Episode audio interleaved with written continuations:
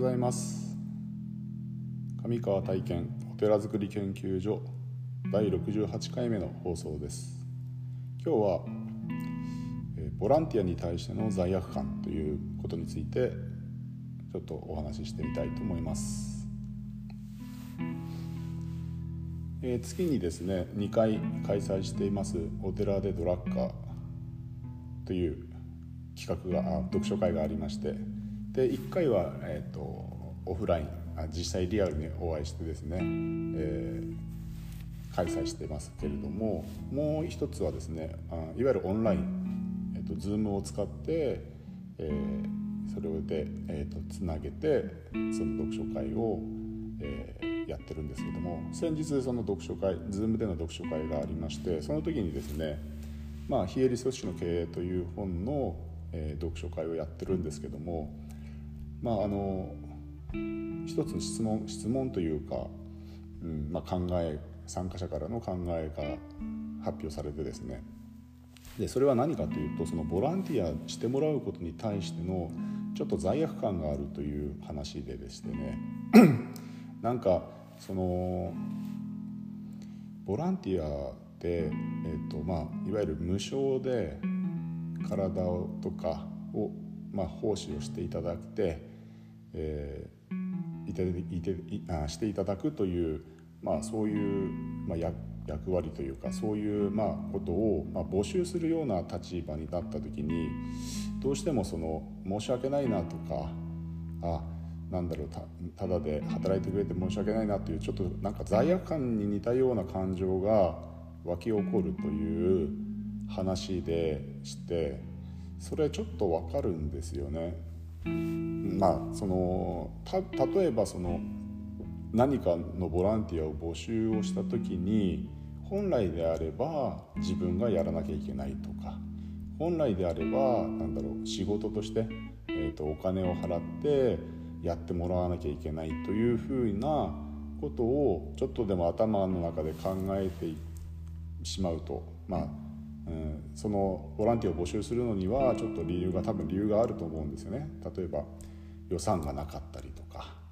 えっ、ー、とそもそもなんだろうな。うん。そういう、うん、ボランティアの人が携わってもらわないと運営できないようなまあえーと、設計になってたり仕組みになってたりするとどうしてもお願いしなきゃいけなくなってくるんですが。でその時にいろいろとこう、まあ、あのいろんな方たちのご意見も出たんですが、うん、やっぱりですねその自分自身もボランティアをこう募集することがあるんですけどもその募集をするということ自体にやっぱりこう罪悪感を感じてしまってる可能性があるなという話をさせてもらったんですね。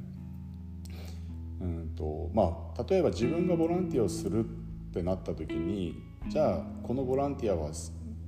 やってみたいなと思う時とこれでボランティア自分の,、ままあ、あのあまりこう気が進まないなっていう時とあると思うんですけどもやっぱり一番はその自分がここに関わることによって、えーと自分のその強みを発揮してお手伝いができるなっていうところとあとそのやっぱり喜んでもらえる、うんまあ、いわゆる成果ですね、うん、成果が結構大きいなって、で自分もそこに関わってみたいなっていうふうになった時にあのボランティアすると思うんですよね。でじゃあなぜしないしない時はどうかって言ったら、まあ、自分の能力がそもそもここではあまり発揮できないなっていう自分の、まあ、仕事じゃないと言ったら変だけども自分がそこに携わっても大きな成果を得ることができないなというふうになった時にボランティアはちょっと今回は難しいかなっていうような話になって、まあ、そもそも自分にそういうボランティアをする時間があるかないかっていうことも大きな要因としてあるんですよね。で逆側のそういうね、うん、と主催する側と受ける側の立場を逆に考えてみるとじゃあなぜボランティアを募集した時に罪悪感を感じるかっていうとうんとその ボランティアに対しての思いが少しあの違うの違うというか、うんと、募集する側に罪悪感を持つ時はあのなんだろうボランティアする方たちの気持ちがになってなかったっていうことが少し原因としてあるんじゃないかなっていうお話させてもらったんですね。でボランティアは「はいよしじゃあやります」ってなった時にそのボランティアをする側の自分が立場に立った時にいやこのことは意味のあることだから自分も手伝いさせてもらいますよというような、えーと、気持ちでしていただいてるんでであれば主催する側はたくさんの人たち何人募集するかにもよるんだけれどもボランティアをしてくれた人たちが気持ちよく、えー、自己実現をのお手伝いというかね。まあ、ボランティア募集してること自体でお手伝いをお願いしてるんだけれども、えー、さらにですね、えーと、これをやった時の充実感というかちゃんとこういう成果をが出ますよと示してあげてだからこういうことが必要なんでお手伝いをお願いしたいんですっていうことの、まあ、説明ですよね。説明責任をしっかりとするべきだしでそれができて皆さんがちゃんと納得をしていただいてお手伝いしていただけるのであればそこに対して罪悪感を持つ必要はなくて、えーと、むしろ一緒に達成できた時の成果をちゃんと見据えて、えー、設計する仕組みを作り上げるということが、うん、大事なんじゃないかなと。でそこに対してのやっぱりこうネックというか自分でその引っかかりがあるというのはどこかに何だろう、うん、そのことに対してその成果に対しての、うん、と責任がちょっと甘かったりとか、えーと、その設計仕組み作り自体に何かまだまだすべきことがあると自分の中で思いながらもスタートしてしまった時にボランティアの方たちに対しての罪悪感が生まれてくるんじゃないかなというような話をさせてもらったんですけどもここはすごく大事なことだなと思ってるんですけどもまあボランティアだけでなくてね普通の会社の経営者だったりとか、えー、と何かのリーダーだったりという立場に立つ立場になる人、えー、なった人はやはり、えー、どこに成果があるのかっていうことを見据えてえーと、しっかりとこうなんだろうなそういう、